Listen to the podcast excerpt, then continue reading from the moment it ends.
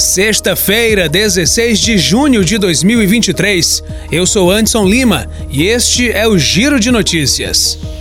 As inscrições para o Exame Nacional do Ensino Médio, Enem, terminam nesta sexta-feira. Interessados em participar do certame a ser aplicado nos dias 5 e 12 de novembro podem fazer o cadastro na página do participante. A taxa de inscrição é 85 reais e deve ser paga até 21 de junho. O edital com o cronograma e com as regras para o Enem 2023 foi publicado no início do mês. Além de apresentar as datas e os horários do exame, o texto detalha os documentos necessários e as obrigações do participante, incluindo situações em que o candidato pode ser eliminado. A publicação do Instituto Nacional de Estudos e Pesquisas Anísio Teixeira, o INEP, traz também critérios para a correção das provas e procedimentos para pessoas que precisam de cuidados especiais durante o concurso do Enem 2023. Os gabaritos das provas objetivas serão publicados no dia 24 de novembro no portal do INEP. Já os resultados individuais serão divulgados no dia 16 de janeiro de 2024 no mesmo site. A Petrobras divulgou uma redução de 13 centavos no preço por litro da gasolina vendida às distribuidoras de combustíveis. Com essa queda de 4,66%, o litro passará a custar R$ 2,66 a partir desta sexta-feira.